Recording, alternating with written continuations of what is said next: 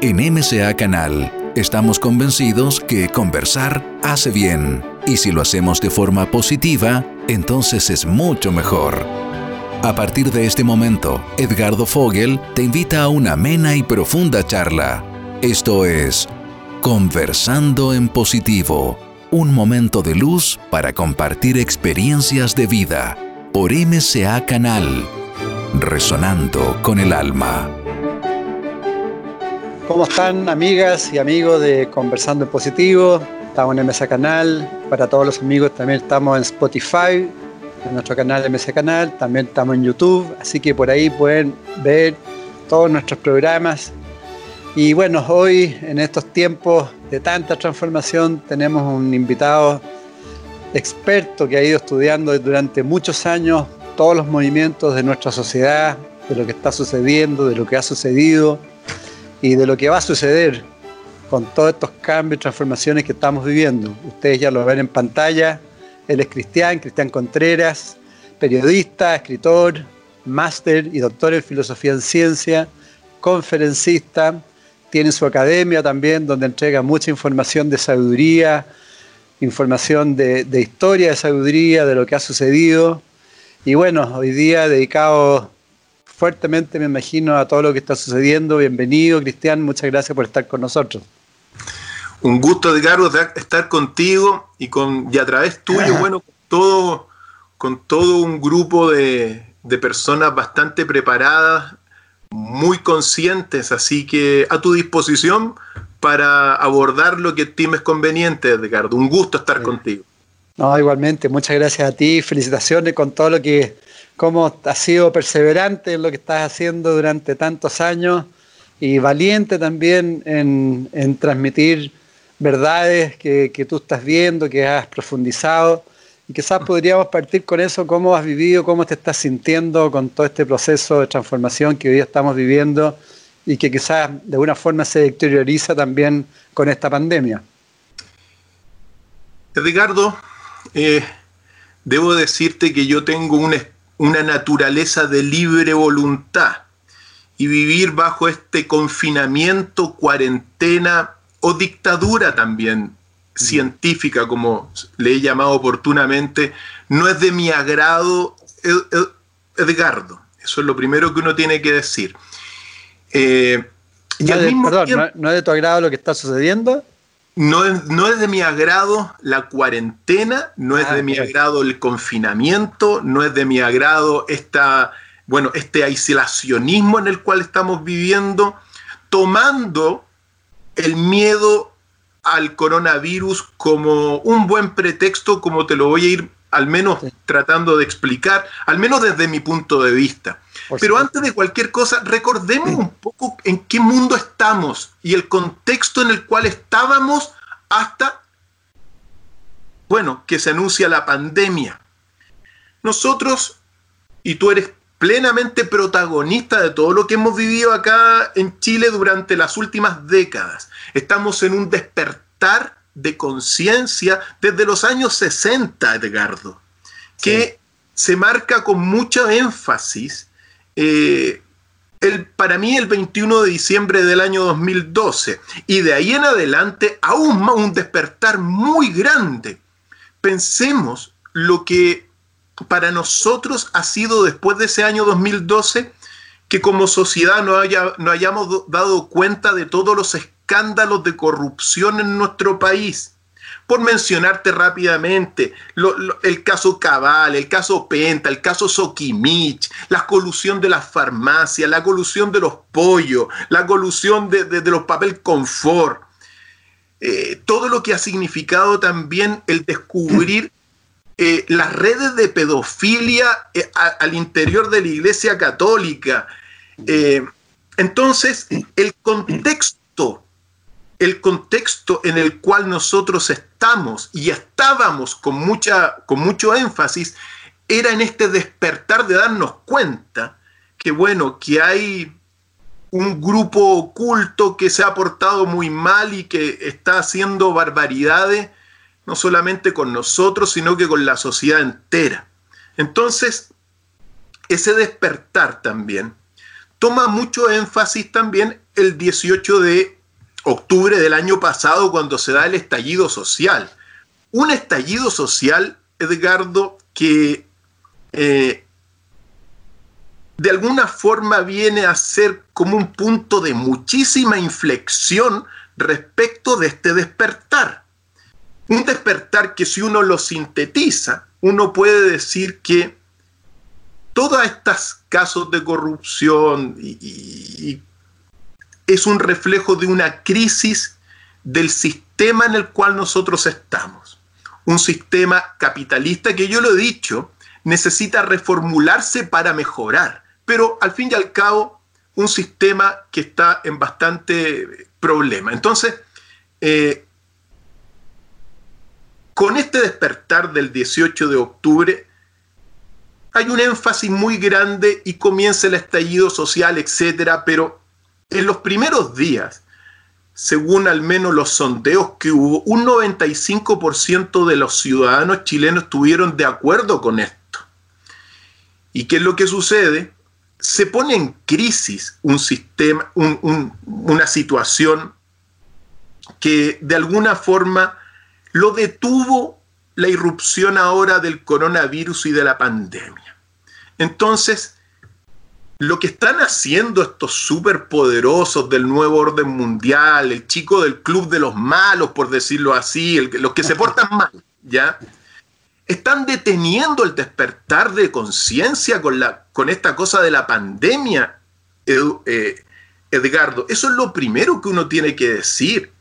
Confinar a la gente, privarle de, libertad e infundir miedo. El miedo es la ignorancia. Entonces, es un poquito el primer escenario. Estábamos en un despertar y ahora este despertar está siendo frenado por los gobiernos títeres, desde mi punto de vista, que responden al nuevo orden mundial y a esta cosa que es una barbaridad. A tal grado, Edgardo, que están infundiendo, están destruyendo nuestra sociedad. Nosotros corremos el peligro, Edgardo, de que se destruya nuestro país, que perdamos nuestro país para siempre. Mientras tanto, muchísima gente le gusta pasarla bien, qué sé yo, disfrutar, pero estamos en un grave problema de confinamiento. En las poblaciones hoy día el miedo a la pandemia está significando casa de brujas. Hay pobladores que van a buscar a otros pobladores porque tienen, porque tienen eh, supuestamente el coronavirus, un coronavirus que nadie lo ha visto, y ahora se pretende, este gobierno pretende pedir 26 mil millones de dólares. ¿Para qué?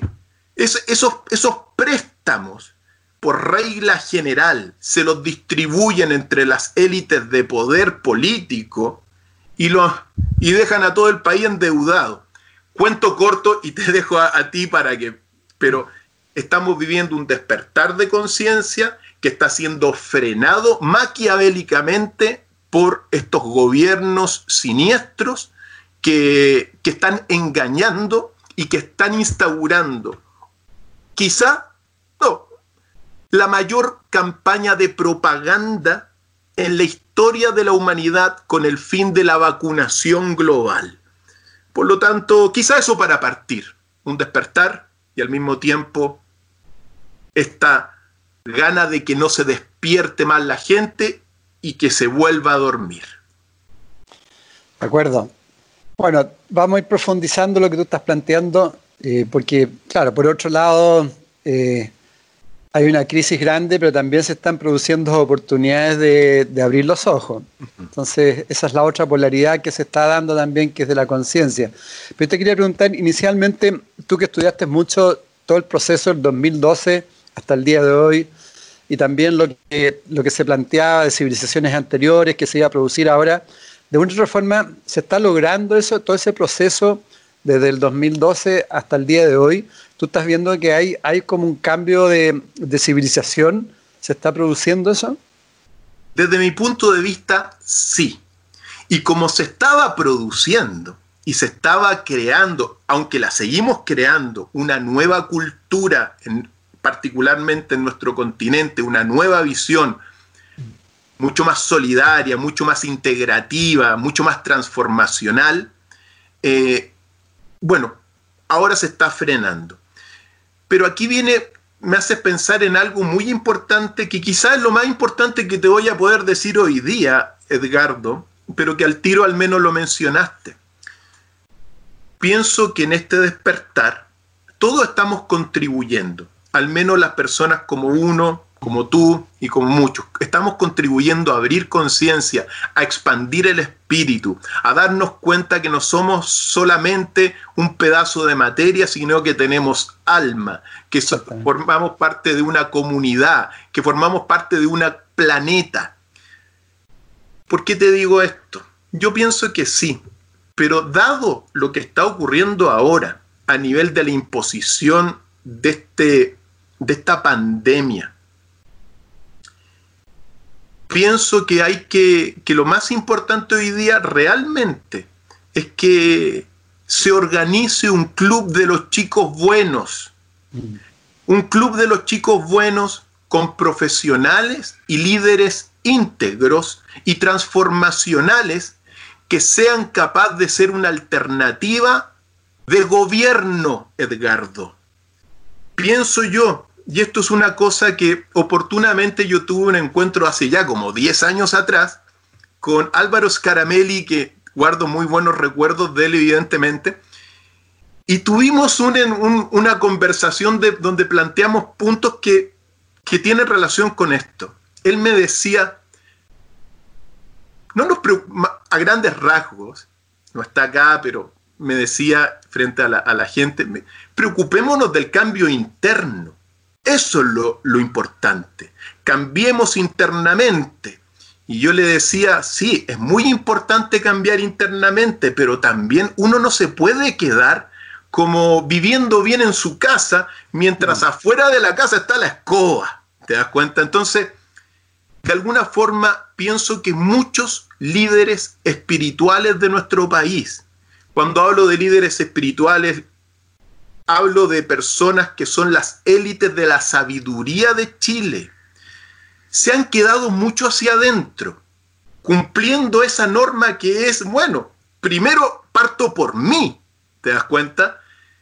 Pienso que hoy día más que nunca eh, es importante que todo el club de personas más sabias, de personas más indicadas, con mayor conocimiento, trabajen por construir un exterior mejor, un mundo mejor, porque ese, ese énfasis en como que si yo estoy bien en mi casa, todo está bien, le ha dejado las, las riendas de nuestra sociedad, de los sectores más pobres de nuestro país, de las muchedumbres, a personas siniestras en los gobiernos y en el poder que están destruyendo la convivencia humana.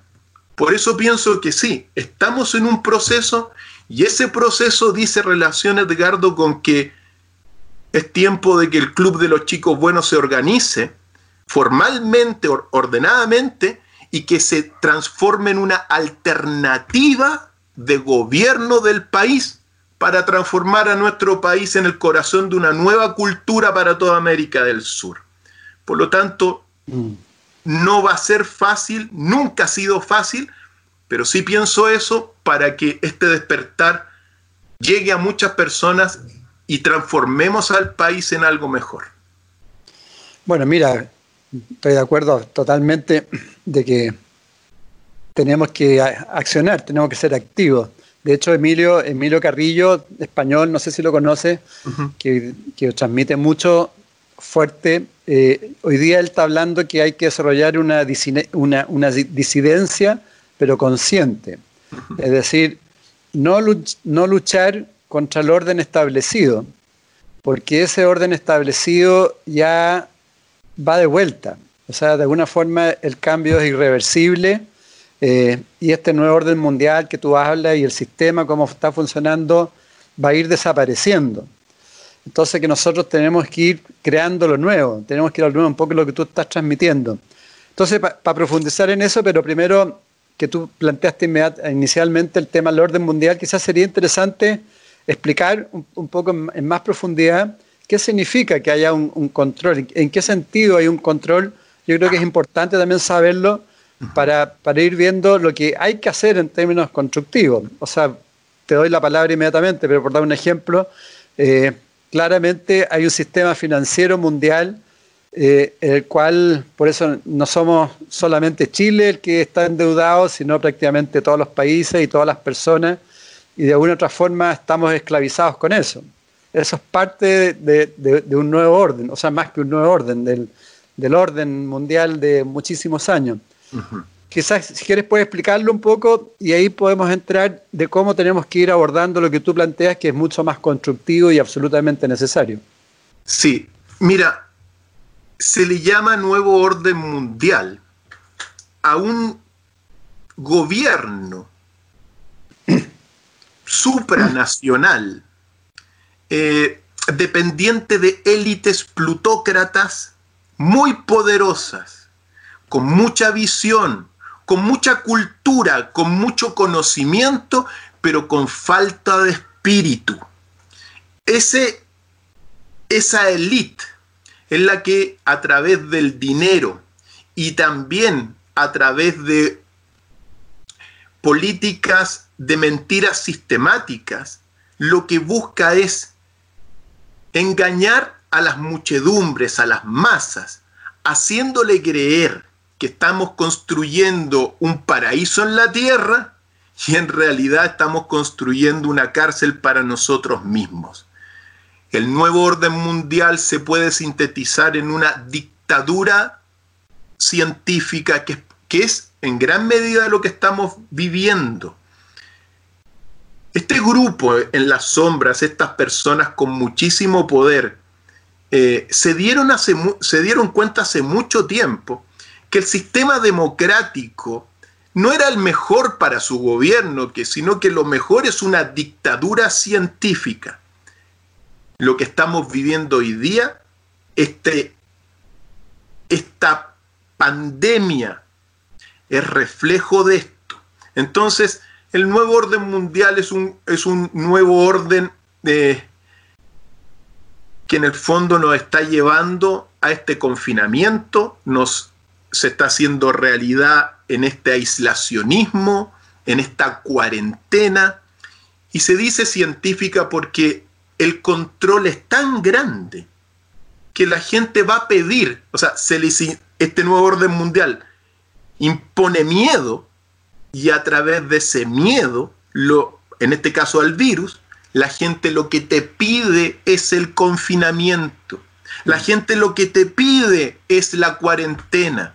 Entonces, en el fondo, este gobierno en las sombras, este nuevo orden mundial, lo que quiere es un gobierno planetario y no una cultura planetaria, que todo lo obedezcamos.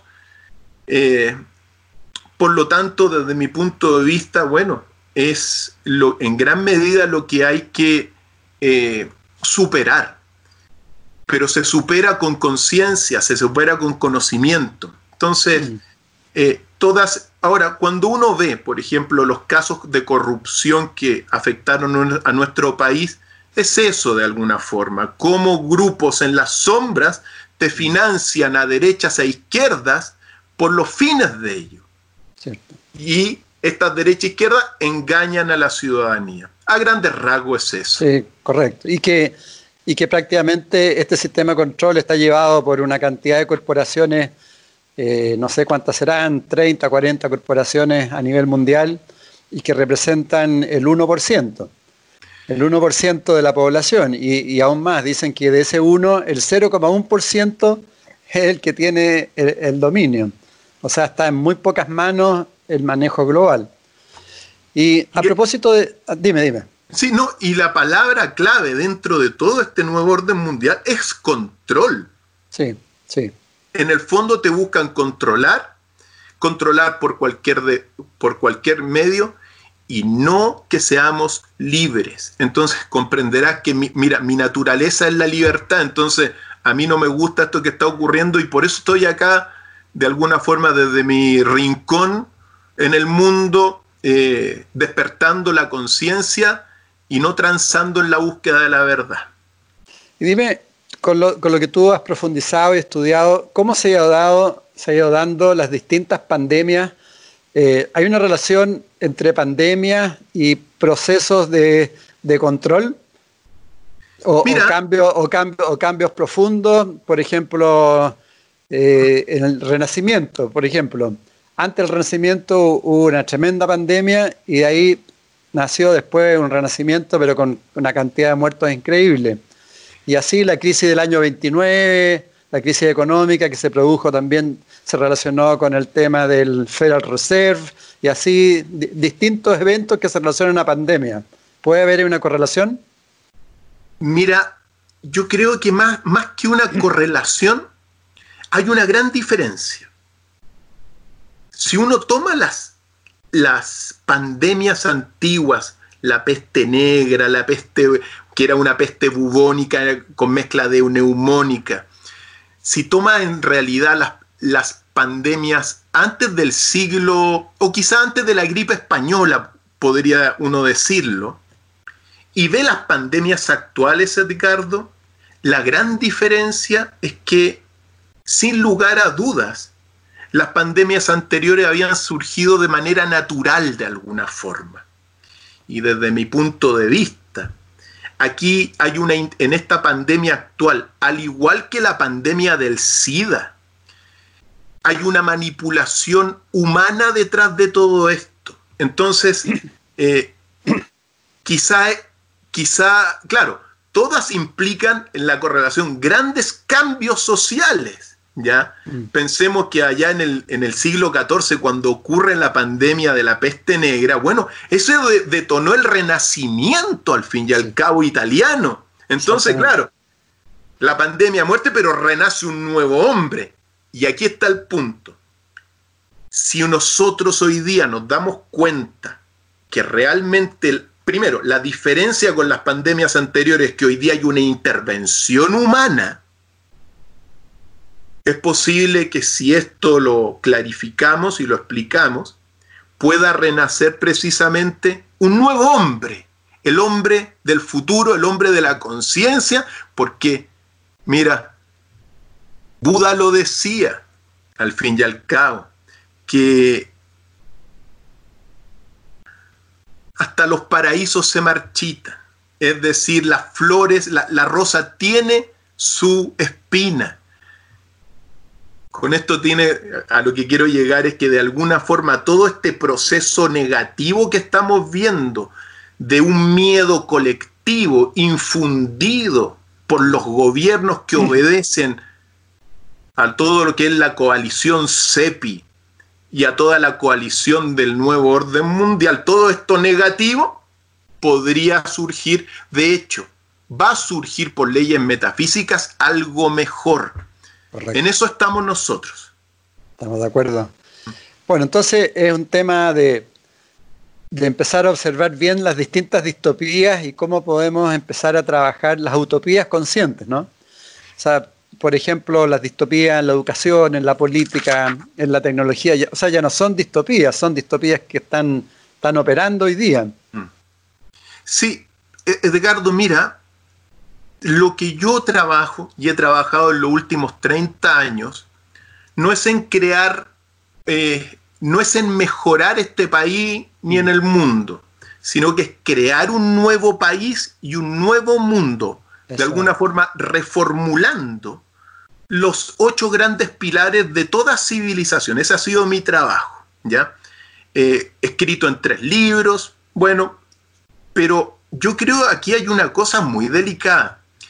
Pienso que hoy día nadie se está dando cuenta que estamos corriendo un tremendo riesgo realmente de desaparecer completamente como país bajo las garras de estos gobiernos títeres. Por eso creo que es muy relevante de alguna forma que nosotros eh, tomemos esto, lo asumamos, lo vivamos, pero que esto nos sirva de, de esa Bueno, de que se cumpla la ley metafísica, que después de periodos malos viene un periodo positivo, viene un periodo de mayor conciencia. ¿Por qué digo esto? Porque todo este despertar, de alguna forma, estaba haciendo, ahora con esta pandemia, se está tratando de acallar. Mm.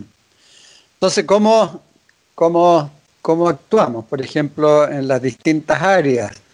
Porque claramente, claro, hay, hay, hay un dominio que se da, por un lado, a través de, la deuda, este es un mundo de deuda, prácticamente, se está dando a través de la tecnología, de alguna forma, estamos siendo esclavizados por la tecnología.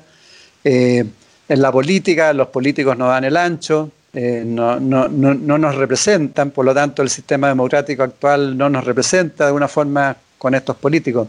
¿Cómo podemos ir, para los que nos están viendo y escuchando, qué medidas como así a cortísimo plazo podemos ir implementando en uno para generar el cambio y, lo que tú dices, para, para ir disminuyendo ese riesgo altísimo que no solamente se da en Chile, sino a un nivel global, que podamos, podamos ser o sea, que sigamos esclavizados como estamos hasta ahora. Yo pienso que lo primero, la primera medida, aparte de que, como siempre digo, mira, lo elemental para ser una persona íntegra, evidentemente es la lectura, es no quedarse solamente con lo que te dicen las noticias, ni que te dicen la mm. radio o la televisión. Eh, eso es lo principal. Primero la lectura, la meditación es muy importante para uno, para recibir las energías correctas. Pero pienso que teniendo eso como elemento, como base, pienso que es muy importante hoy día que haya una, que se una la gente que está en este, en este mundo. Eh, que no se quede en sus casas simplemente, claro, nos tienen confinados obligadamente en las casas, pero tan pronto de alguna forma termine esto, si es que lo dejan terminar también Edgardo. Si están proponiendo 18 meses de cuarentena, Edgardo. Mm. Fíjate tú, perdona que me desvío un poco. Sí, no, dale, dale. En, en China, la pandemia terminó en dos meses. Y ahí fue fuerte. Y aquí ya llevamos no sé cuántos meses, la van a extender y, hoy día, bueno, es el primer día de cuarentena total en Santiago de qué mundo estamos, Edgardo. ¿En qué mundo? Que aquí yo me pregunto cómo tan ilusa la gente que eligió a estos gobiernos nefastos. Bueno, ahí. Pero que ahí hay un fondo lo que tú estás transmitiendo que tiene que ver nuevamente con el empezar a abrir los ojos. Entonces, yo creo que tenemos que empezar a profundizar en, en lo que somos realmente en cómo conectarnos a nuestra esencia. Y no se trata de, aislarse, sino se trata de hacer un trabajo con uno y con los demás, es decir, hacer un cambio en la forma de relacionarnos, empezar a profundizar que somos seres más allá del cuerpo físico y ahí, ahí vamos a ir despertando, porque si nos están controlando es porque nosotros nos dejamos controlar y estamos como hipnotizados, ¿no? Por eso la, la pregunta anterior, ¿cómo, ¿qué podemos ir transmitiendo constructivamente hacia, hacia todas las personas que hoy día, tal como tú dices, estamos, estamos metidos en el miedo principalmente y en, un caos. Yo puedo hablar, o sea, por eso, teniendo como base este despertar espiritual, esta conciencia, la meditación, la lectura, eh, teniendo como, como, segundo aspecto la necesidad de unirnos, unidos podemos, Edgardo, unidos entre todos los que estamos más conscientes, los que tenemos mayor sabiduría, si nos unimos y formamos un club de los chicos buenos, íntegros y transformacionales, que sean una alternativa de gobierno real, yo creo que eso es un segundo aspecto. En lo que me compete a mí, Edgardo, lo que, ¿qué es lo que hago yo? Lo que yo hago es, a través de la academia y en la medida que uno puede difundir sabiduría para la evolución de la conciencia. Eso se ha plasmado en mis libros. Yo hablo de la síntesis entre Oriente y Occidente. Mi forma de ver el mundo es siempre desde el punto de vista del equilibrio entre la razón y la fe, entre la física y la metafísica, entre lo material y lo espiritual que compone la totalidad y que siempre yo lo lo, recuerdo en la forma del huevo cósmico de la biunidad, ¿ya? Que es reflejo de la totalidad, que siempre me acompaña, esta, es, mi bola mágica, ¿ya? Entonces, eh, teniendo estos elementos, lo que yo pienso y lo que yo he trabajado para construir un mundo mejor que sea esperanza, ya ni siquiera para nosotros, Edgardo, sino que para las futuras generaciones, eh, particularmente es hacer ocho grandes reformulaciones del Estado. Eso es lo que yo he trabajado. En mi tercer libro, que es una teoría política, que lo titulé Politicón 2012, yo lo que hice durante 13 años, porque fue lo que me demoré en escribir el libro, fue estudiar la sociedad política de Occidente y de Chile. Así, ¿qué, qué, ¿en qué política realmente y en qué sociedad vivimos?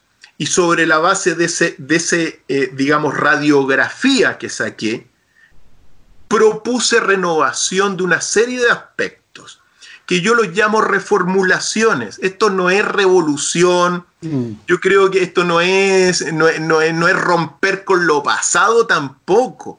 Cuando uno critica, por ejemplo, el sistema político capitalista occidental, uno siempre tiene que recordar cómo era antes. Y en realidad, antes lo que había era una pobreza, eh, estaba el sistema feudal, la pobreza era universal, se vivía eh, muy mal también. Pero bueno, ¿qué es lo que yo he hecho? Es que darme cuenta que durante, bueno, que todo este sistema civilizatorio, este sistema capitalista de Occidente, al igual que todas las grandes civilizaciones, tiene ocho grandes pilares culturales. Todas las grandes civilizaciones, la India, Egipto, China, Persia, Grecia y Roma, Occidente, Estados Unidos, todos tienen ocho pilares culturales. Y lo que yo hice fue proponer reformulaciones en esos pilares culturales. ¿Cuáles son esos pilares culturales? Primero, la antropología. Segundo, el calendario. Tercero, la filosofía. Cuarto, la política. Quinto, la economía. Después, sexto, la administración, la religión y la, finalmente, la educación. Si nosotros hoy día nos juntamos, ¿ya? Hay muchas propuestas, pero para poder construir un nuevo mundo, una nueva sociedad, y transformar a Chile en el corazón de, ese, de esa cultura que estamos llamados a ser también. Eso lo vamos a conversar, te lo voy a decir más adelante. Es necesario reformular estos aspectos en su antropología y en todas estas cosas. Volver a pensar los cimientos de nuestra sociedad.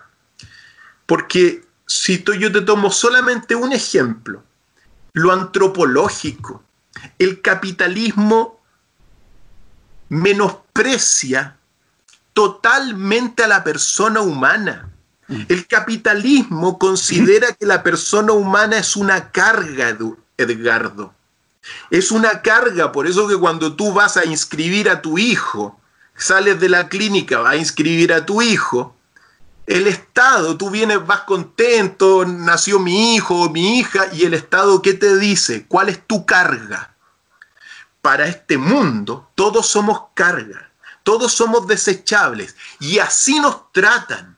Por lo tanto, la base de todo cambio cultural es tener otro concepto de persona humana que tiene relación mucho más con lo que tú dices, que somos seres espirituales, tenemos una naturaleza espiritual, tenemos voluntad, tenemos libertad. Y cada uno de nosotros, Edgardo, es el reflejo y un aspecto del mismo universo. Nosotros somos puntas de flecha del universo. Entonces, para que crear una nueva sociedad, tenemos que crear y creer en un nuevo hombre, en una nueva mujer. Eso es uno de los aspectos. Mm. Evidentemente, no vamos a alcanzar pero sí te podría nombrar rápidamente todos los aspectos, si, si quieres, para que... Entonces, cambiar la antropología. En el orden del calendario, el tiempo, Edgardo, determina la sociedad. El calendario me refiero. Es una condición para la existencia de la sociedad y vivimos en un calendario lineal creado en, en el Vaticano hace 500 años atrás y que tiene una concepción lineal del tiempo. Entonces, esa concepción lineal del tiempo es errada. Entonces vivimos desincronizados. Pues bien, propongamos tener un calendario con la visión espiral del tiempo, que son los mayas, y que es la más adecuada para que nosotros como sociedad nos sincronicemos con la naturaleza. A grande rasgo eso, ¿ya? ¿Y cómo, cómo se hace en la práctica eso? En la práctica se hace simplemente. Por eso te digo, todo esto se puede hacer al cabo de un gobierno de chicos buenos, porque basta simplemente cambiar el calendario y decir que el calendario de ahora en adelante va a tener 13 meses de 28 días. Es el calendario perfecto. Por lo tanto, es así de simple. En vez de los 12 meses de 28 días, 31 días, 30 días desincronizado, bueno, se, ahora se, se realiza un cambio donde vamos a tener 13 meses. Y eso, perdón, ¿eso implica un, implica un efecto en, el cambio en uno como ser humano? eso, eso implica un cambio en la sociedad completa implica que en el fondo nosotros como sociedad nos vamos a comenzar a sincronizar con los ciclos de la luna, con los ciclos del sol, con la conexión con el centro de la galaxia y sobre todo con los ritmos de la naturaleza que la estamos destruyendo. Yo te digo una cosa, Edgardo. Todas estas reuniones que se hacen del, del cambio climático. Mm.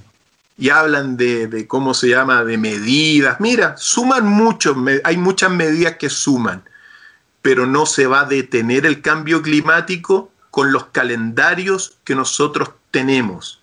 Por lo tanto, eso es otro aspecto, el calendario, ¿ya? Perfecto. Eh, y es simple, son medidas, todas estas medidas que yo te digo son medidas culturales no son medidas que van al contrario, son medidas que te van a ayudar a conformar una sociedad mucho mejor, más armónica e íntegra.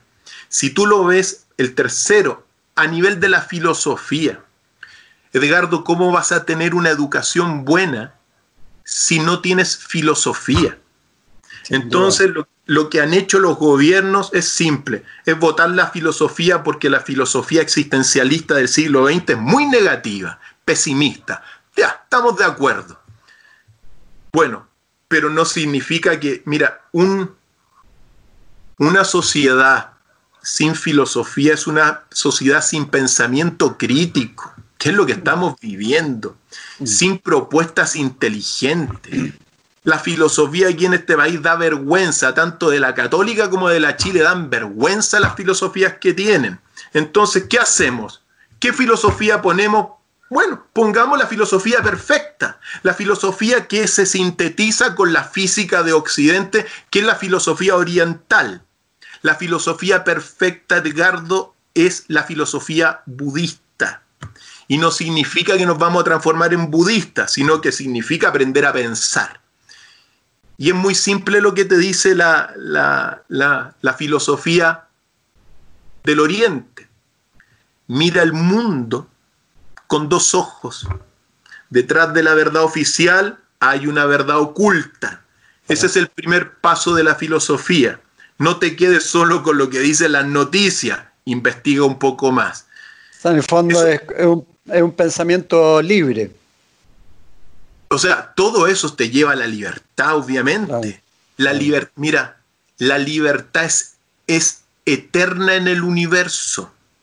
Y lo que se está haciendo es controlando, restringiendo la libertad, queriendo unos tener la libertad todo el rato y a los otros lo eliminan cuando las verdades son complementarias. y que se sintetizan en eso. Entonces, yo te lo digo a, grandes rasgos, pero es así. A nivel, mira, a nivel político. eso, el cuarto. Sí, el cuarto, la política. Edgardo, nosotros vivimos hace 500 años en una política maquiavélica. Es así de simple. O sea, el poder es el set, es el núcleo de la política. Para obtener el poder hay que mentir, hay que engañar, hay que omitir. ¿Qué es lo que estamos viviendo? La política de la pandemia es una política maquiavélica basada en esta causa del poder. Pues bueno, ¿qué hacemos entonces, pues? Pues bien, es simple. ¿Sabes qué política hay que, hay que hacer? La política de Confucio. Confucio es la antítesis de Maquiavelo. Gobierna con la virtud. Tú, Edgardo, sé un líder íntegro. Bueno, no te digo a ti, es una forma de expresar, ¿ya? Pero sé un, sé un líder político íntegro. Gobierna con el ejemplo. Mm. La, mira, la familia, más bien dicho, la sociedad, es la extensión de tu propia familia. Eso es confusionismo, eso es la, bueno, la política que desde mi punto de vista uno tiene que instaurar acá también. Si no puede ser lo que estamos viviendo y, decir, no, es que toda la política va a ser así. acuérdate que la política, Edgardo, en palabras de Aristóteles, fue la más alta de todas las ciencias. Son los sabios los que tienen que estar gobernando. Eso lo decía Aristóteles, Sócrates y Platón. ¿Y por qué no gobiernan los sabios entonces? Bueno, es tiempo de que gobiernen los sabios, Edgardo. Así de simple, bajo una política basada en la virtud. Sí, y a propósito de eso, un arito, que es algo que podemos actuar nosotros diariamente, que empezar a ser más consecuentes, más coherentes en nuestra vida. Es decir, lo que pensamos, lo que sentimos, hagámoslo, no, no, no estemos divididos. Yo creo que eso se puede ir cambiando diariamente, ir observando en uno si somos consecuentes, si somos coherentes en nuestra vida y somos coherentes con los demás. Eso quería hacerte como el aro, que podría ser algo práctico. Por supuesto que sí. Y gobernar con el ejemplo. Uno gobierna con el ejemplo. Se pueden cambiar, se mira, se puede cambiar el mundo, sí, Edgardo. Siempre el mundo ha sido cambiado, siempre, por pequeños grupos, no por las masas. Ninguna revolución, de todas las revoluciones después de la, de la Revolución Francesa, ninguna fue de las masas y de las muchedumbres Claro, ahí, sí que ahí hay un alcance también interesante lo que estás planteando, porque las revoluciones es siempre lo mismo, se dan vueltas. Por eso, esa es la diferencia entre evolución y revolución. Las evoluciones van, van, van, van subiendo en espiral y la revolución va pasando el poder de una mano a la otra, después esa mano vuelve a la otra, y, pero no, no hay una expansión ahí. Efectivamente, y nosotros lo que estamos, lo que yo siempre, y lo planteé ya cuando publiqué mi primer libro, titulado ¿Por qué ocurrió el Big Bang? El enigma del origen del universo. Nosotros estamos en un momento evolutivo. Estos son tiempos de salto evolutivo. Este despertar de la conciencia es un salto evolutivo. Y no revolución. Las revoluciones ya tuvieron su tiempo y ahí quedaron. Entonces es muy importante el salto mm. evolutivo, así que por supuesto que sí. Mm. Estamos en la política, en la economía. ¿Para qué hablar? Eh? Sí, la economía mm. eh, está basada en el hiperconsumo, en el crecimiento. Y ese sistema capitalista, ahora mira, sobre la economía uno tiene que ser, mira, uno no puede criticarla sin saber lo que fue el feudalismo, ¿ya? Lo cierto es que cuando irrumpe Adam Smith, David Ricardo en el, en el siglo XVIII y establecen las bases de la economía capitalista, esa economía capitalista en 250 años ha generado como nunca antes mucha riqueza. De hecho, nunca antes en los 5.000 años de historia han habido tantos ricos como hoy día en la Tierra. Pero eso ha traído un costo. Y ese es el costo que uno tiene que ahora reformular. no significa barrer con toda la economía capitalista, sino que reformular la economía capitalista. Y antes de decirte la reformulación, decir una cosa. Recuerda que la economía capitalista se basa muy sintéticamente en cuatro pasos. El vicio privado, que es como comienza el, el emprendimiento, la empresa. Es decir, yo quiero tener plata, por ejemplo. Entonces, para eso vendo zapatos, por ejemplo. Segundo paso, libre circulación de bienes y servicios. Hago mis zapatos y los tiro al mercado. ¿ya? Tercer paso, la caja negra que regula los precios y que ahí se da de todo, desde regulación correcta hasta las tendencias monopólicas y las colusiones que hemos sido víctimas todo el país durante los últimos años. Y el cuarto paso es la eh, bienes públicos. Tenemos zapatos de alguna forma a un precio más o menos accesible, pero claro, le ponen muchos precios. Ahora, ¿por qué te digo esto? Porque aquí hay un detalle clave para entender por qué estamos en este colapso civilizatorio que tiene que ver precisamente con el primer paso de la economía capitalista, que es el, el vicio privado, el interés privado. Mm. Y sucede lo siguiente, esto es una máxima filosófica.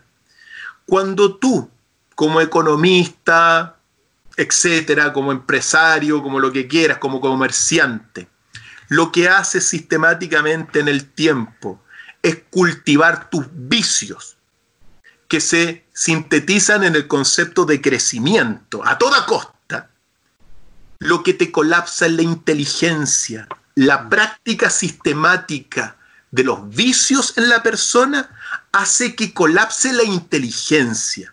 Entonces lo que nosotros vemos hoy día, por ejemplo, particularmente a nivel económico, cuando se reúnen ahí en Casa de Piedra todos los magnates y todos los, chicos que tienen, ¿sabes que Lo único que hablan es de hablar de crecimiento. Mm. Y no se dan cuenta que detrás del crecimiento son sus vicios y que su crecimiento está llevando al colapso a la inteligencia, porque claro, quiero crecer.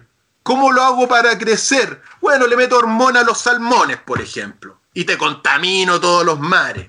Te, te talo todos los bosques, entonces te talo todos los bosques originarios. Entonces, hoy día nosotros lo que estamos viviendo lamentablemente a nivel de la economía es un colapso de la inteligencia económica por la práctica sistemática de los vicios. ¿Cómo lo solucionamos? Ah, dale, dale. No, no, te escucho, te escucho. Sino que eh, te iba a complementar, es cierto lo que tú dices y se, está viendo hoy día más que nunca, por ejemplo, en la salud, mm. con la pandemia a nivel global. Claramente hay intereses económicos detrás y por lo tanto no es el objetivo del sanar a las personas. El objetivo es rentabilizar al máximo las ganancias. Y hay, un problema de ética también y un problema, hay un problema moral. Pero yo siento también en forma positiva que eso cada vez se está notando más. Y por lo tanto, el cambio en, en todos esos aspectos tienen que venir sí o sí, porque ya es demasiado obvio todo. Eso quería complementarte. Efectivamente, ahora te quiero hablar un poco de la situación de la salud oportunamente, pero antes de ello, ¿qué hacemos entonces? La reformulación económica, Edgardo, tiene que ver con un libro que yo leía, lo tengo acá, ¿eh? por cierto, tengo mis libros por aquí, por allá, que son, pero que se, se resumen Lo pequeño es hermoso, ¿ya? De Schumacher, que en el fondo, mira, el último tiempo esta economía capitalista que trajo tantos beneficios nos, está llevando a la extinción, a la destrucción de la convivencia humana. ¿Qué es lo que hay que hacer? Equilibrar ese gigantismo empresarial con lo pequeño, con la empresa pequeña. Cuando uno hace algo, por ejemplo, tú haces un queque en tu casa y lo ven, ese queque va a ser mejor que el queque industrial.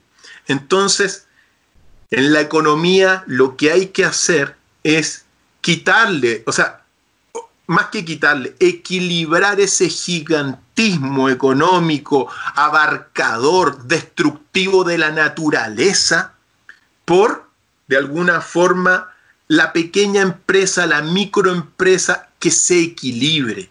Gran parte del futuro, del presente y futuro, viene con la palabra equilibrio.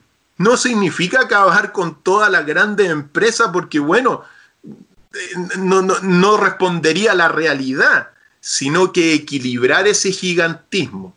Lamentablemente, Edgardo, esto es muy delicado. Todas las medidas que está tomando el gobierno hoy día, cuando digo gobierno, digo derecha e izquierda, porque la, izquierda aquí también es un, son patéticos, son, es la misma cuestión, son gobiernos títeres. Es lo mismo, sí.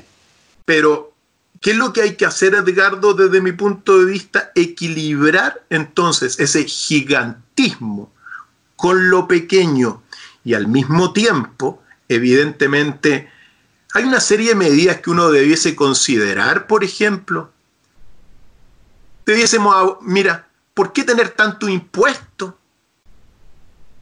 ¿Por qué? De repente uno debiese, ¿sabes qué? Acabar con los impuestos en todo. Acabar con, Jesús te dijo, no prestes a interés, sino que dale a aquellas personas de las cuales no vas a recibir nada a cambio. ¿Te das cuenta?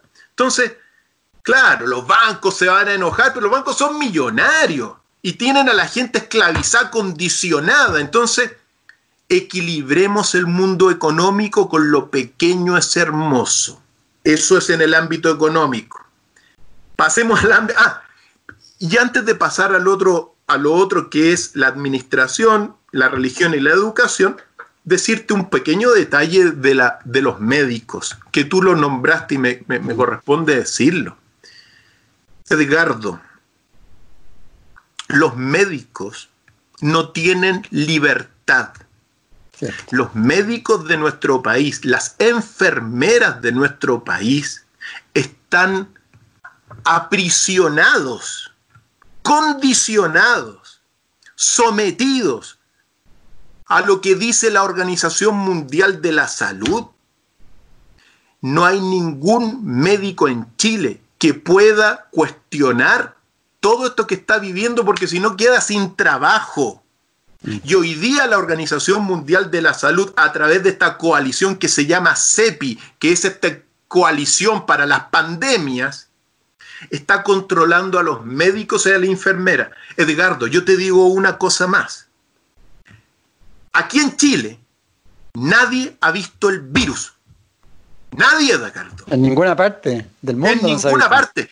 Muéstrame un doctor, un investigador que haya visto bajo mi microscopio el virus. Ninguno, Edgardo. Ninguno. Entonces, ¿por qué? Porque ellos son súper jerárquicos. Lo que te dice el, tipo de, la Organización Mundial de la Salud y el ministro de Salud tienen que obedecerlo. Entonces implementan los protocolos. Pero bajo microscopio nadie ha visto el virus.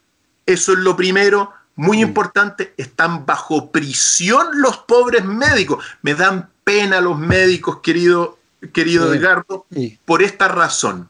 Y hay otro detalle también, no solamente a nivel chileno, yo conozco por, por congresos mundiales que hemos realizado todo. Finalmente, hoy día a, a los médicos principalmente los van midiendo de acuerdo a su productividad. Entonces les van dando bonos por productividad. Entonces de alguna otra forma los van obligando a que tengan más, más intervenciones quirúrgicas, eh, más días de cama, etcétera, y con eso ganan más. Entonces se, va, se va haciendo un sistema corrupto. Totalmente corrupto, Edgardo. Mira, la medicina, hasta básicamente y sobre todo la investigación en las vacunas. Hasta 19, mira, en 1940, en la década de los 40, comenzaron las grandes investigaciones de las vacunas. Se radicó la, bueno, mucha la poliomielitis, la viruela, cuando te, pinchan cuando era, cuando uno nace le pinchan algunas cosas. Pero esa salud respondía desde mi punto de vista realmente a un interés por la salud.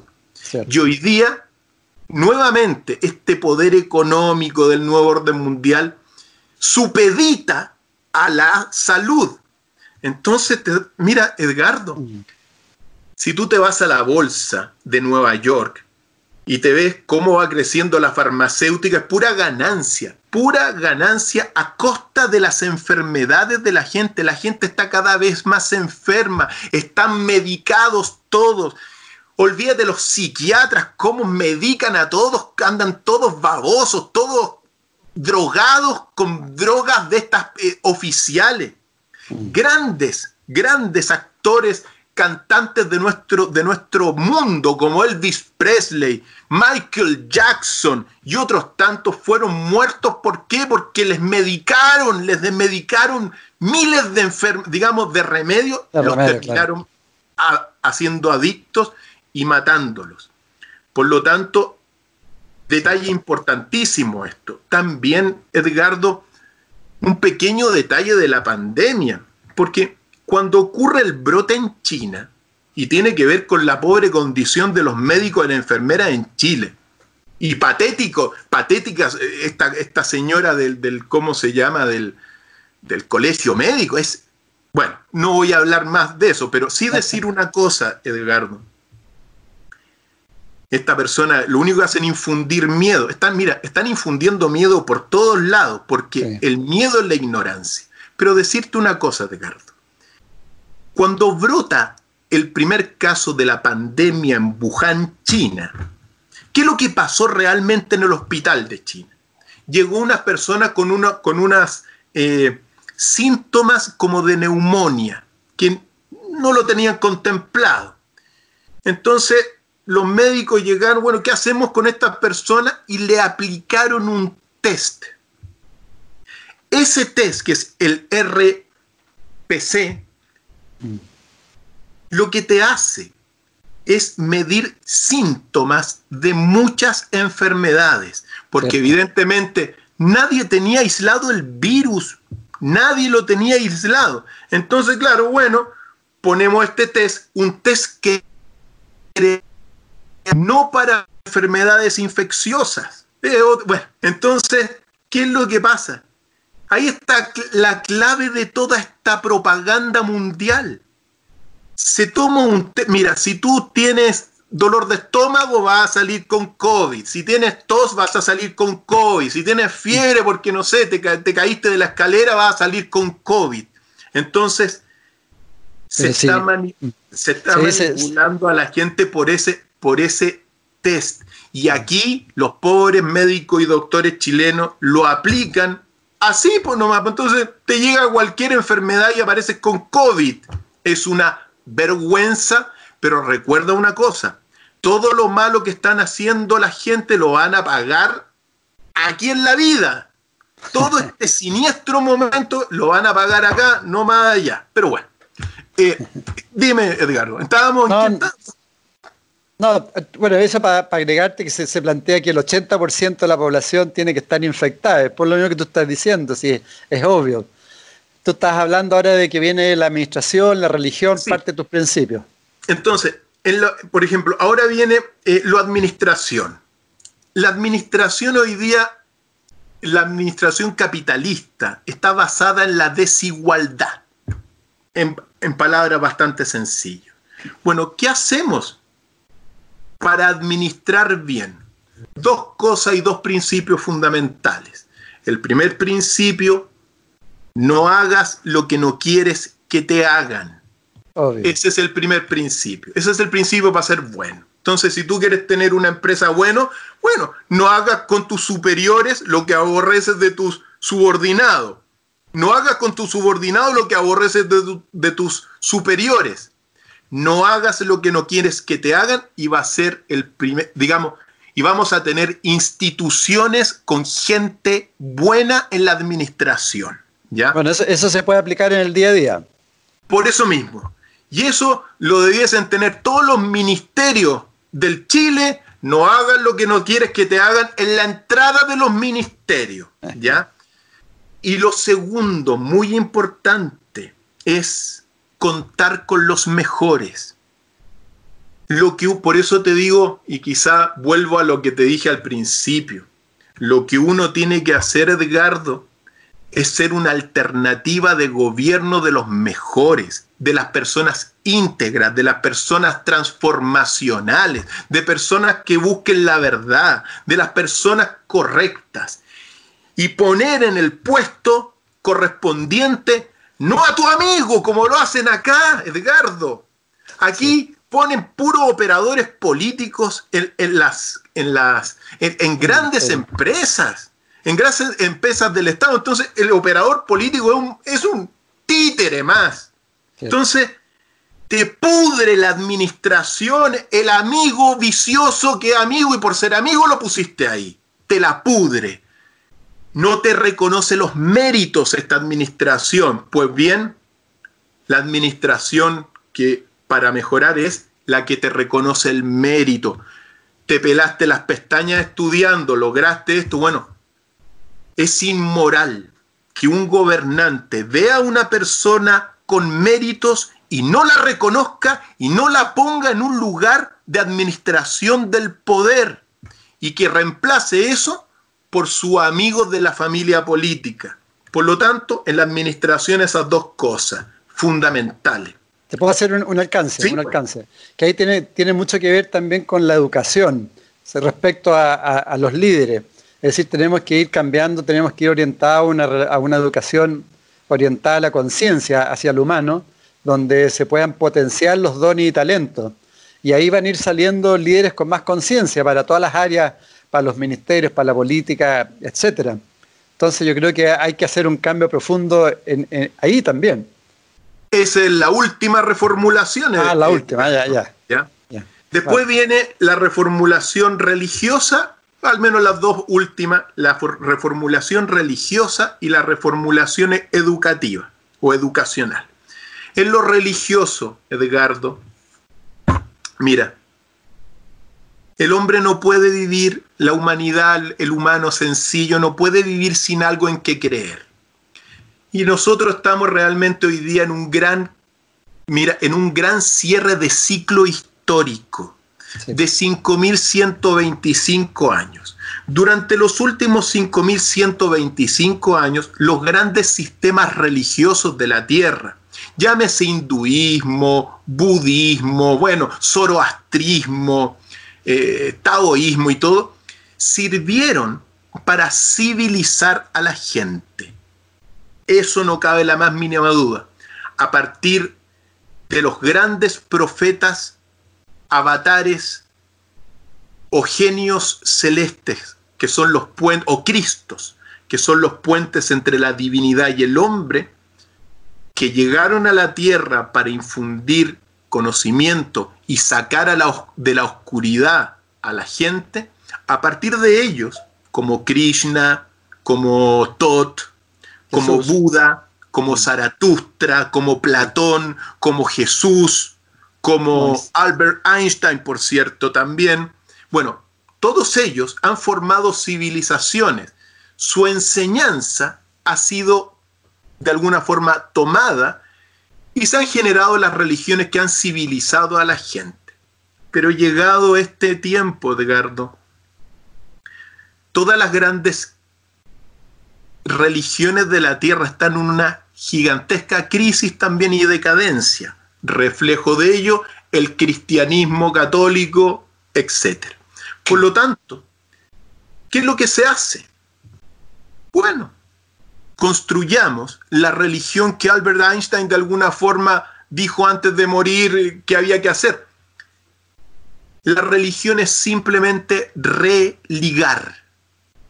Religa al humano con el universo, con la naturaleza y para eso no necesitas templo, tampoco los excluye, pero simplemente conéctate y reconoce tu vinculación con la naturaleza, con la luna, con el sol, con el centro de la galaxia, reconectándote con la naturaleza, reconectándote con el universo, vas a encontrar la divinidad.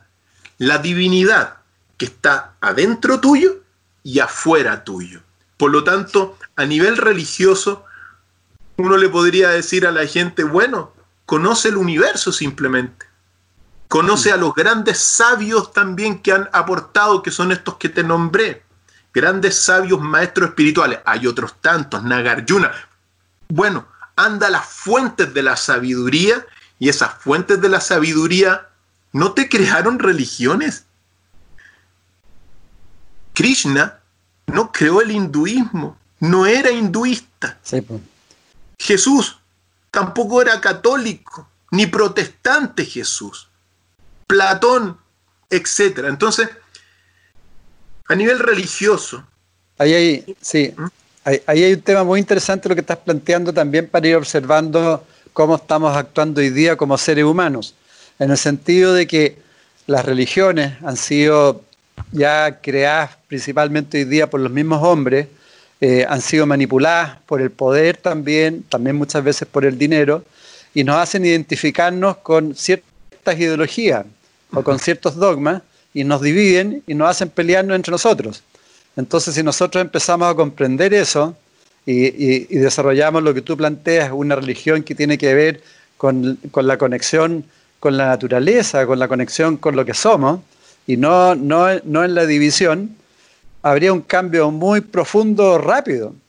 Eh, porque es, una idiotez cómo los seres humanos nos matamos entre nosotros por, ideologías que están implantadas, por dogmas implantados, por creencias implantadas. Entonces es muy importante lo que estás transmitiendo.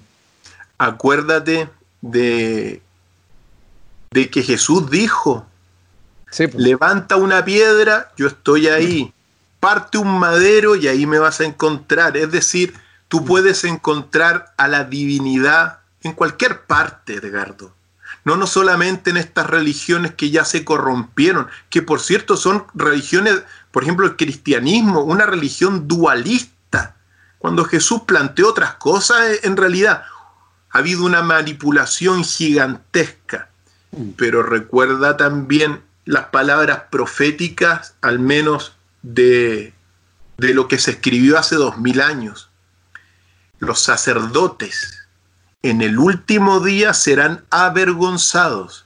Y eso es lo que estamos viviendo ahora en estos tiempos de fin y de comienzo, ¿ya? En los tiempos del alfa y el omega, hoy día nosotros estamos, nos, nos dimos cuenta que realmente detrás de todo este, bueno, que en el fondo en palabras, en, en palabras teológicas, que Satanás se tomó la iglesia, pues es así de simple, ¿ya? y que la pedofilia es el fin de todos estos tipos. Entonces, dejémosla atrás y enseñémosles a conectarse con la naturaleza. Fíjate tú lo que puede llegar. Mira, lo terapéutico que es conocer a un oso, por ejemplo. Lo terapéutico que es estar a caballo. Y que son aspectos de la divinidad que es todo el universo. Dentro de esta visión, el universo, Edgardo, es un ser divino y nosotros somos parte de ese ser divino. Somos aspectos cada uno de ese ser divino. Dignifiquémonos, Edgardo, y tengamos una, una religión que nos dignifique. Sí, es así, así. Y que dignifique a los animales. Por ejemplo, el cristianismo. Mm. Si tú te vas a la capilla sixtina y te ves eh, justo la, el cuadro de, Noé, en el arca de Noé no iba ni un animal, al menos en la capilla sixtina, sino van puro humano, porque el cristianismo te ha menospreciado desde hace dos mil años. El cristianismo del concilio de Nicea, el catolicismo, más que el cristianismo, el catolicismo, te ha despreciado a los animales, Edgardo. Los animales no se van al cielo, en palabras sencillas. y a propósito a propósito de lo que tú dices, dos cosas. También mira lo paradójico que hoy día estamos en una pandemia relacionada a la respiración, a los pulmones, y, no podemos salir a tomar aire, no nos podemos contactar con la naturaleza, eh, no podemos eh, caminar. Eh, es como bien paradójico, estamos encerrados. Y, lo otro respecto a los animales es muy profundo eso. tenemos que ir también tomar conciencia que somos todos seres sintientes. Entonces no podemos seguir matando a hermanos que son hermanos nuestros también. Y, además nos estamos alimentando de esos hermanos. Ahí tiene que haber un cambio bien profundo y yo creo que también se está produciendo. sí, se está produciendo. Todas estas cosas, uno, yo a veces, tú sabes que yo a veces exagero porque pienso yo que, claro, tú me comprendes, pero realmente la gente, yo, a veces exagero para qué, para que la gente un poco se dé cuenta, llevarlo a los límites, que despierte la gente. Pero sí se están haciendo cambios. De hecho, en el año, hace unos años atrás, no me acuerdo si fue el año 2012 o no fue el año 2012, se reunió un congreso de científicos donde sobre la base de sus investigaciones determinaron y concluyeron que los animales sí tienen conciencia. Por lo tanto, estamos en ese cambio, estamos... Y que para mí es muy relevante esto, conectarse con la naturaleza, de Gardo porque este nuevo orden mundial, este gobierno títeres, nos está llevando a la sexta extinción de la vida sobre la Tierra. Mm. Hoy día, yo siempre digo, el contexto donde uno parte es la sexta extinción, Edgardo todos los grandes animales de la Tierra se están extinguiendo por el cambio climático producido por la grandes actividad humana. Claro, todavía no se han extinguido los hipopótamos, estamos de acuerdo, pero todas las poblaciones están bajando. Los cocodrilos, los chimpancés, los gorilas, los mandriles, Edgardo. Bueno, el rinoceronte también, ya se extinguió una de las especies de rinoceronte hace poco tiempo. El puma del norte de América se extinguió. Entonces, ¿qué mundo estamos haciendo? ¿Qué mundo se está haciendo? Un mundo donde después vaya a ver en las fotos a los elefantes. Toda razón. Entonces, y tú ves a un rey de España cazando un elefante. Yo digo, ¿en qué mundo estamos, Edgardo? Sí, tú sabes. Mm. ¿A quién se le puede ocurrir, Edgardo? Mira, detente un segundo, medita lo siguiente. ¿A quién se le puede ocurrir una vacunación para 7 mil millones de personas, Edgardo? Pero, pero ¿te das cuenta lo que significa eso? O sea, ¿cómo un gallo piensa que va a vacunar a 7 mil millones de personas que es Bill Gates? Entonces, entonces, eh, o sea, perdieron completamente la humanidad y han pues, se han transformado en máquinas viciosas y horribles. Edgardo, solamente para mencionarte el último, la última reformulación. Sí, deja un minuto. Quiero decirte una cosa, antes de interrumpirte, que, que relacionado a lo que decías antes. Bueno, el tema de la vacunación es un tema ya demasiado heavy el, tema que, para tomar más conciencia, que hoy día se dice que nos estamos alimentando de cadáveres energéticos, porque de alguna otra forma están muriendo como en campos de concentración estos pobres animales y nosotros nos alimentamos de animales que ya no tienen nada, pero además eh, de su miedo, de su energía y, y nos estamos incorporando eso. Entonces también es importante tomar conciencia que nos alimentamos de cadáver energético y, otro tipo de alimentos que prácticamente tampoco vienen con nada, ya vienen sin fotones, sin luz. Eso quería aportar antes que llegaras al próximo, que es importante para que tomemos conciencia de nuestra alimentación. Por supuesto que sí. De hecho, ahora hay, hay movimientos eh, muy nítidos de lo que de, personas que están incorporando no solamente ser vegetarianos, sino que veganos, que en el fondo es equilibrar. Las mm. proteínas están en la vegetación, Edgardo. Eso no significa que no te puedas comer de vez en cuando un asado, pero tampoco esta industrialización de la matanza y del miedo. eso, es, eso es, Gigantesco. Entonces, uno puede llevar, por ejemplo, hay, hay eh, carne vegetal y es tan rica como, como cualquier otra carne. Entonces, es fundamental la alimentación. De qué te alimentas es como tú después te vas a, te vas a desarrollar. Y, porque, y porque también eh, parte del proceso de limpieza global de este planeta tiene que ver también con limpiar toda esa energía oscura que tiene el planeta, de las guerras, de las matanzas, que es una energía que está ahí, está ahí. Entonces ese es un proceso que vamos a tener que hacer para, producir un cambio profundo. Efectivamente. Y tú dijiste algo que antes de pasar al, último punto, al último pilar de la reformulación, te han hecho creer, Edgar, mira, Es verdad que durante lo último, la historia de 5.125 años que tenemos, yo afortunadamente lo que he hecho en mi vida es, bueno, investigar todas las culturas, ¿ya? Es verdad que la guerra ha sido un, un común denominador, ¿ya? Desde tiempos antiquísimos. Pero ¿sabes qué, Edgardo? Te han hecho creer que la única forma de vivir es la guerra te han hecho creer que la negación del otro, que el exterminio del otro es la guerra. Eso también es parte de lo que va a pasar, porque que quede muy claro para todos los amigos que nos ven, podemos gobernar con paz, podemos vivir en un mundo equilibrado, Edgardo. Eso es, sí se puede se puede vivir en un mundo donde el poder no sea lo central, sino que el bien de la gente sea lo primordial.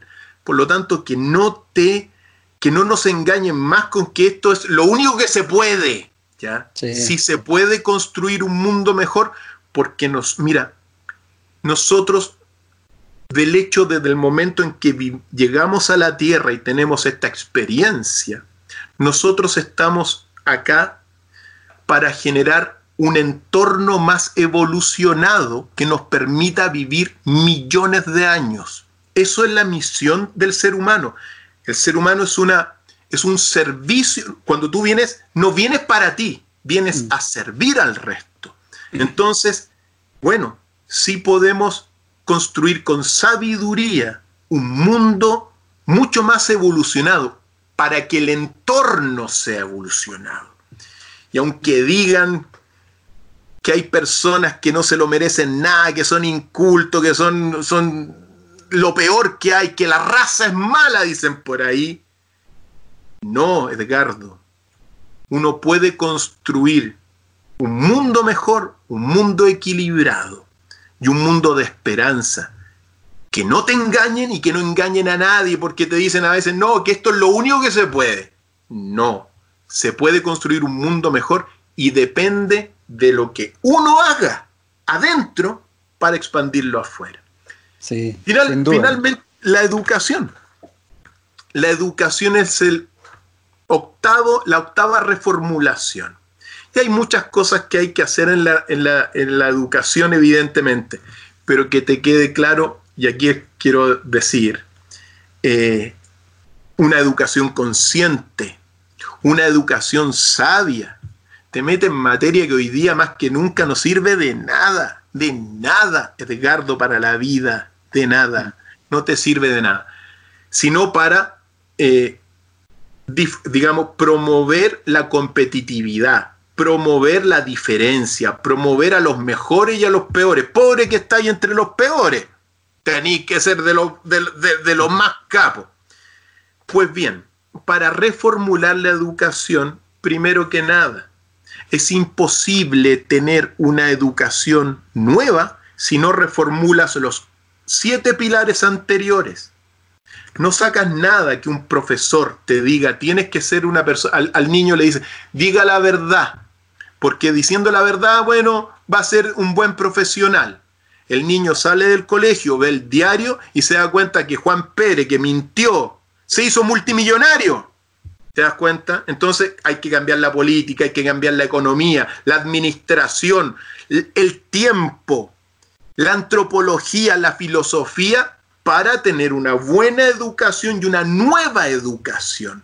Por lo tanto, la educación es un resultado de todas estas otras reformulaciones y tiene que ver con una educación consciente, una educación para la felicidad, no para la competitividad, que ha sido lo que ha estado durante el último tiempo. Entonces, eso no implica que no, los brillantes siempre van a estar, pero a nivel general, la educación, en este sentido, para tener una educación nueva, es necesario, mira, cambiar la antropología.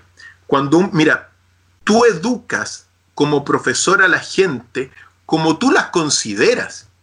Y si yo, el Estado me dice a mí que enfrente mío yo tengo puras cargas, porque eso es lo que somos, cargas para el Estado, no me importa la educación de los jóvenes, ¿te das cuenta? Entonces, uno tiene que cambiar la antropología, todos estos aspectos.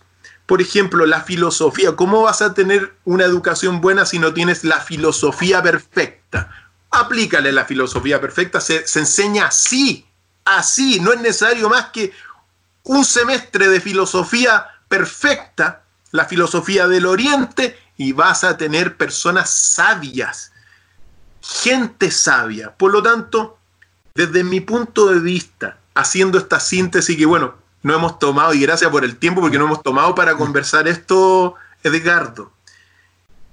Así yo pienso que podemos construir un mundo mejor. No un mundo mejor, un nuevo Chile. Mm. Haciendo esas reformulaciones, más una serie de otras medidas, no es lo único, Edgardo, porque estos son grandes reformulaciones para, para crear una nueva cultura, que son desde mi punto de vista imprescindibles, pero hay que hacer una serie de otras medidas justas, equilibradas, dentro de un plan para construir un nuevo, un nuevo Chile. Que sea el, lo que, y aquí está lo que te quiero decir, que sea el corazón de una nueva cultura, Edgardo, en el mundo.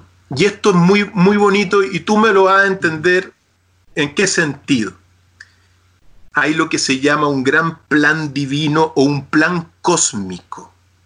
El plan cósmico son las grandes civilizaciones de la Tierra, que han habido ocho grandes civilizaciones, grandes sistemas, y muchas otras, pero mm. en la, en la historia han habido ocho grandes sistemas civilizatorios. Cada uno de esos sistemas civilizatorios ha sido de alguna forma ha reflejado en la tierra un aspecto del ser divino supremo, que es todo el universo. Y así tenemos la India, la matriz, tenemos Egipto, bueno, y las ocho culturas, pero hoy día, te las digo, sí, para que se comprenda un poco. Sí, dale, dale.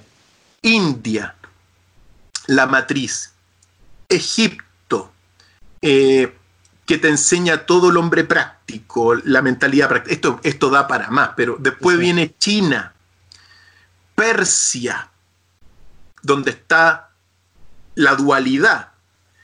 Después viene Grecia y Roma. Después viene Occidente. Y la última gran civilización, no es la última, es los Estados Unidos. Los Estados Unidos, su gran creador cultural es Albert Einstein, ¿ya? Y dentro de todas las civilizaciones, Estados Unidos lo que te entrega al mundo, porque cada una de estas civilizaciones te entrega algo, un reflejo de este ser divino. En el caso de Persia, ponte tú la, la emocionalidad del ser divino que se refleja en la dualidad, en la guerra, Caín y Abel, eh, judíos y árabes, por decirlo así, en pelea, qué sé yo, mm. pero es reflejo de la emocionalidad del ser divino. En el caso de los Estados Unidos, lo que hace Estados Unidos es la única, o sea, es la, la civilización donde más genios se han encarnado. Y lo que te dan es la visión del universo la visión que hoy día tenemos del universo de 13.600 millones de años, que tiene la energía creativa del vacío, que es la energía divina del origen, materia, vida y conciencia, que es parte de este ser divino, esa visión la dio Estados Unidos. Y aquí está el punto. Todo eso y todos los aportes de todas las civilizaciones hoy día llegan a un punto de inflexión porque nos estamos autodestruyendo. Todo esto que se ha ganado durante 5.000 años, hoy día nos estamos extinguiendo, se está destruyendo la convivencia. Es tiempo entonces lo que dice el plan divino, que viene la octava cultura. Y la octava cultura es América del Sur. Nosotros estamos llamados a crear y a creer en esa cultura que da para mucho conversar, pero sí hay una diferencia y es lo que quizá más significativo. Todos los grandes sistemas culturales que he mencionado siempre eran ellos y el resto. Mm. Estudiaron al resto, es verdad, Occidente estudió el resto, pero siempre eran ellos y los otros eran los bárbaros de alguna forma. Pues bien, nosotros estamos destinados a crear la más grande de todas las civilizaciones de la Tierra, la nuestra, que es la única civilización que integra a todas las demás y que se le llama América del Sur. América del Sur de México hacia Chile, obviamente.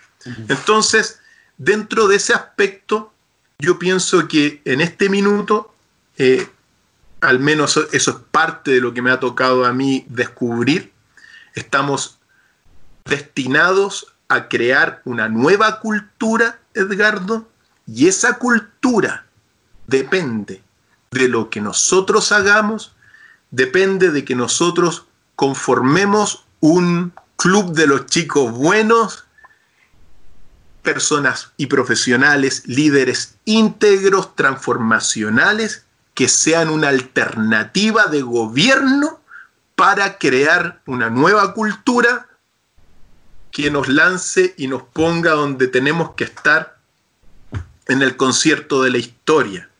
Es decir, en conformar realmente la más grande de todas las civilizaciones de la Tierra, porque es la única que integra a todas las demás.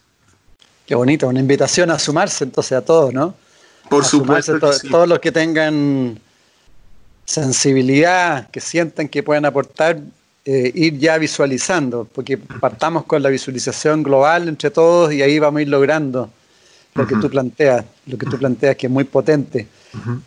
Por último, plantear también, yo tengo la duda, también estamos cumpliendo un ciclo de 13.000 años, ¿no? Donde estamos cambiando de era. ¿Eso, ¿Eso también está afectando todo lo que está sucediendo? Todo, Mira, hay varios ciclos que se están, eh, se habla de 13.000 años, pero también se habla de lo que se llaman los 26.000 años. Claro, porque se dice que ahora estamos en la mitad, los 13.000, donde, estamos pasando de la era Pisces a la era Acuario. Sí, lo que desde mi punto de vista y me, y mis investigaciones se está cumpliendo hoy día. y cuando yo digo se está cumpliendo, al menos dentro de mí, lo que yo hago es manejar sobre todo el, calendario maya.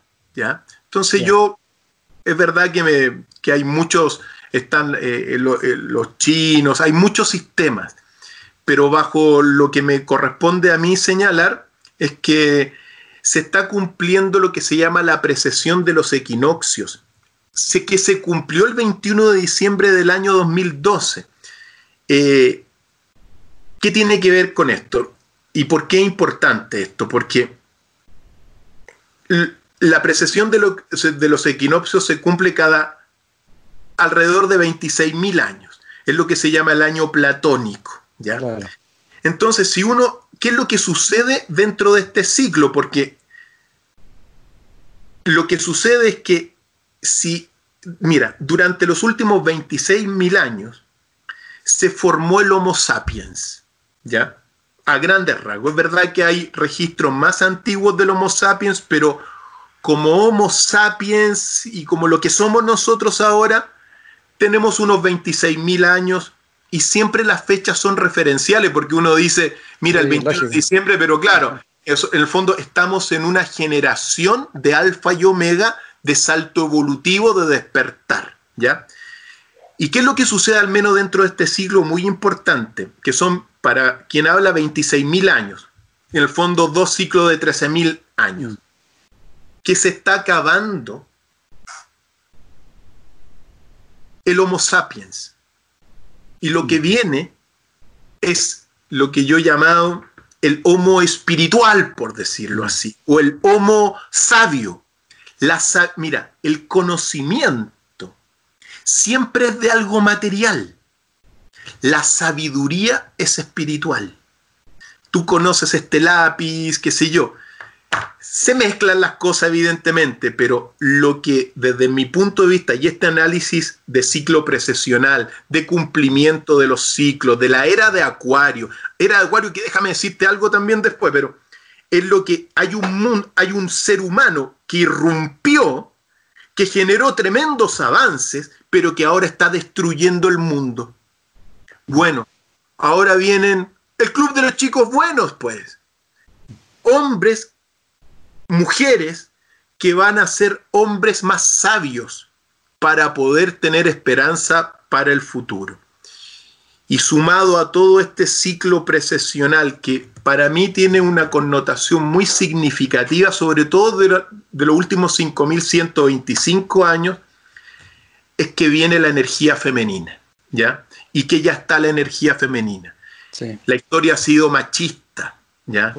Si uno ve realmente los últimos 5.000 años de historia, el único que creó una civilización donde la mujer y el hombre estaban en una igualdad gemelar fue Krishna. La manipularon después y hicieron la división de casta, eso es otro cuento. Pues bien, la mujer ha avanzado en los últimos 50, 60 años más que en los últimos 5.000 años. Y parte de todo este despertar de la conciencia es precisamente la esencia femenina que tiene que venir a equilibrar a todo este machismo que nos está llevando a, bueno, a esta pandemia y a esta dictadura científica. Bueno, absolutamente. Estamos, se está terminando esa era patriarcal también. Bueno, y eso también tiene que ver con los cambios planetarios que plantean los astrólogos, que también hay toda una conjunción de planetas que no se había dado hace muchísimo tiempo. Entonces todo esto apunta un poco a responder la pregunta original cuando partimos esta conversación, que realmente se está produciendo una transformación. Sí, Edgardo, mm. se está produciendo una transformación y esa transformación quizá lo más y vuelvo al principio, depende de lo que nosotros hagamos. Sí, eso es verdad. Depende realmente de que esta sabiduría que uno ha ido cultivando, de, que los conocimientos los hagamos para afuera ahora. Mm, los sabios de este país han estado muy metidos hacia adentro, Ricardo. Mm, es mm. tiempo de llegar y decir, ya, vamos, hagamos algo y juguemos juguemos no para uno, no para el bienestar de uno, sino para servir a la sociedad. Eso yo creo que es muy importante y quizá por eso te digo, es lo más importante, bueno, quizá lo más relevante. Estamos llamados a organizar al Club de los Chicos Buenos, así que mensaje para todos. Sí, toda la razón. Y no olvidar que somos somos seres creadores, estamos co-creando permanentemente, por lo tanto, tal como tú dices, tenemos la responsabilidad a lo que queremos llegar, porque estamos co-creando en este instante. Efectivamente. sí, somos co-creadores. Para terminar y no abusar más de tu tiempo, querido Cristian, eh, transmítele un mensaje a nuestras amigas, amigos que nos están escuchando, especialmente yo diría que cómo ir saliendo del miedo e ir conectándose a una vibración mucho más de armonía, mucho más de amor y, de confianza. Queridos amigos y amigas, el miedo es la ignorancia. La ignorancia está siendo difundida masivamente. Pues bien, es tiempo de dejar el miedo y para ello hay que dejar la ignorancia. La ignorancia es la que está destruyendo la convivencia y nosotros, sobre todo la comunidad que nos, nos rodea en este espacio de comunicación, estamos llamados a ser hombres y mujeres sabias, estamos llamados a cultivar la sabiduría para la evolución de la conciencia y así construir entornos de armonía, entornos de paz, entornos de equilibrio, de justicia, para tener esperanza por los próximos mil años. Por lo tanto, el llamado es ese. El llamado es a no ser ignorantes para no tener miedo y hay que unirse en el club y el club de, las, de los chicos y las chicas buenos, íntegros, transformacionales. Porque recuerden una cosa, el ejemplo es lo que transforma. El ejemplo es lo que cambia las costumbres. Tenemos que ser buenos ejemplos. Muchas gracias, Edgardo. No, gracias a ti, excelente. Muchas gracias a todas las amigas, amigos que nos están viendo, que nos están escuchando. Tal como dice Cristiana, ser un ejemplo en la convivencia diaria eh, y así vamos a ir haciendo el cambio. Y muchas gracias, querido Cristian, por, tu, por todo lo que estás haciendo, por tu valentía, por la información de sabiduría que entregas y por inspirar y darle tanta esperanza a muchas personas. Así que muchísimas gracias, hasta una nueva oportunidad. Edgardo, también, gracias a ti porque uno sabe lo que tú has hecho por, por la conciencia y por la sabiduría en este país. Y en ese sentido, agradecerte a ti porque a, través tuyo al menos tenemos una instancia de esperanza. Así que, namaste, in la que, Edgardo, y siempre conectados. Siempre conectados. Muchísimas gracias. En MCA Canal estamos convencidos que conversar hace bien. Y si lo hacemos de forma positiva, entonces es mucho mejor. Edgardo Fogel te acompañó en una amena y profunda charla. Esto fue Conversando en Positivo, un momento de luz para compartir experiencias de vida por MCA Canal, resonando con el alma.